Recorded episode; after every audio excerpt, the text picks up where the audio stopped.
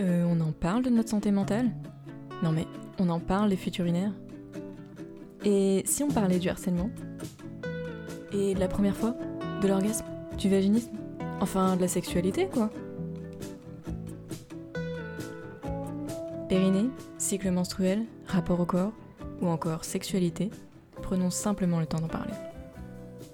Pour me soutenir et participer à votre échelle, pensez à suivre le podcast à le liker et le partager au maximum. Ensemble, libérons la parole sur tous ces sujets. Parce que nous sommes plus forts quand nous nous exprimons. Parce que l'important, c'est déjà d'en parler. Si j'arrive à en parler, on peut tous en parler. Bonne écoute Bonjour à tous et à toutes. Aujourd'hui, je vous retrouve dans un nouvel épisode où on va une nouvelle fois parler de vaginisme. Mais aujourd'hui, j'avais envie d'aborder le vaginisme et le désir d'enfant. Parce que je trouve que c'est un sujet qui est vraiment peu abordé par rapport au vaginisme. Ayant moi-même souffert de vaginisme pendant plusieurs années, j'ai eu plusieurs pensées et idées à ce sujet qui me sont venues et beaucoup de peur. Et aujourd'hui j'avais envie de les partager à travers cet épisode. Un sentiment de tristesse et d'injustice m'a longtemps habité à l'idée de ne pas pouvoir enfanter et porter la vie en moi, parce que je n'étais pas capable de recevoir ce qui me permettrait de la créer à l'intérieur de moi, ou en tout cas pas de la manière dont je le souhaitais, ou pas comme je l'avais idéalisé. Quand on nous a appris depuis le plus jeune âge que pour avoir un enfant il fallait un homme, une femme, des spermatozoïdes, un ovule et un rapport sexuel avec pénétration pour que les deux se rencontrent, comment fait-on quand la pénétration est impossible? Ou extrêmement douloureuse, mais que le désir d'enfant est très fort. Alors on souffre en silence, en se disant que c'est pour la bonne cause. On se force en priant pour qu'il n'y ait pas besoin de plusieurs essais. On encaisse la douleur en espérant que ça se termine rapidement. On se ment à soi-même en se disant que oui, on en a réellement envie. Non, on a envie d'avoir un enfant, pas envie de souffrir pour ça. On croit que c'est la seule solution, ou le prix à payer, parce qu'on ne sait pas faire autrement, parce qu'on ne peut pas faire autrement. On se sent ridicule et honteuse en mettant du sperme de côté et en trouvant un autre moyen pour l'insérer.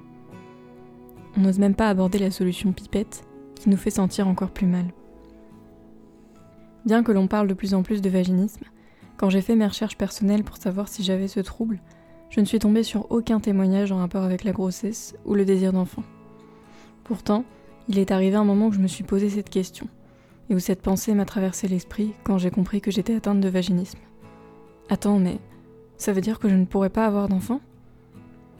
Pourtant, je n'ai pas de problème de santé, des règles plutôt régulières et pas trop douloureuses.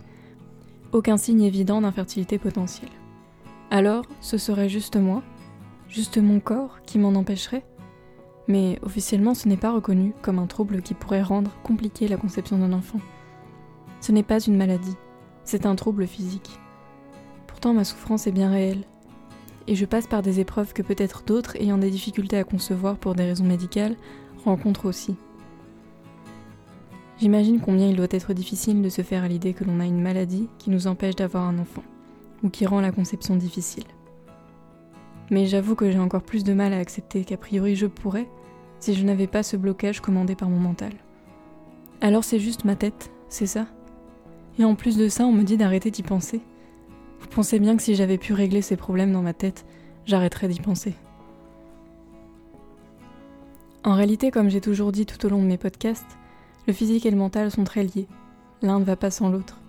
Je crois d'ailleurs que les personnes souffrant d'infertilité ont elles aussi probablement un cheminement à faire sur le plan mental, ou des choses à régler avant de procréer.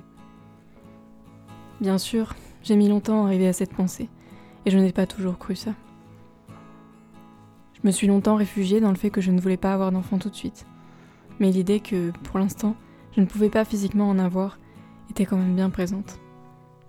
Une raison de plus qui me faisait me sentir anormale, au-delà de ce trouble que je croyais à l'époque peu répandu.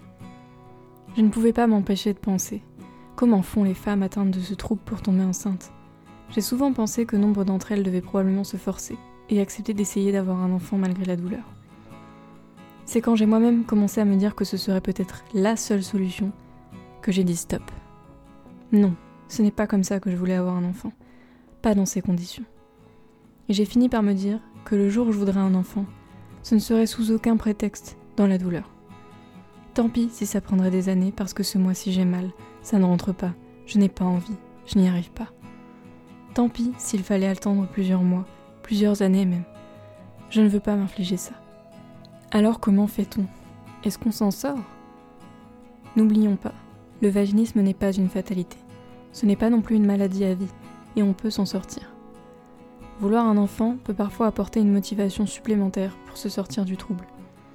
Passer par la douleur ne fait qu'aggraver le trouble. Mais prendre le temps de réapprendre à faire l'amour, de réapprendre à sentir, éprouver, aimer, tout simplement, et surtout se laisser le temps.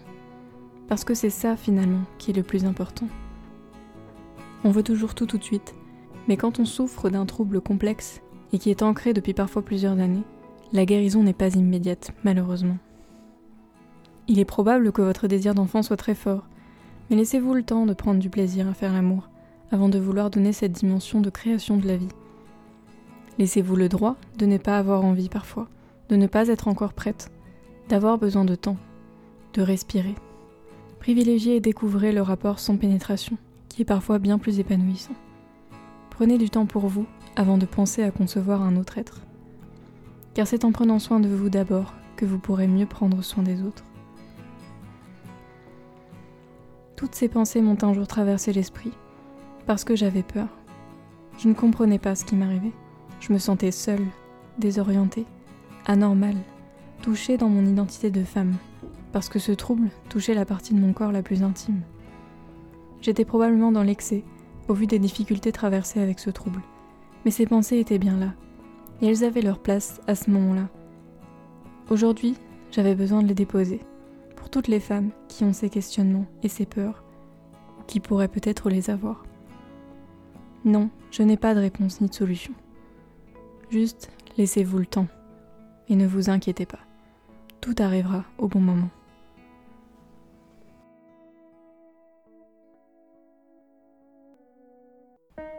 Merci d'avoir écouté cet épisode jusqu'au bout.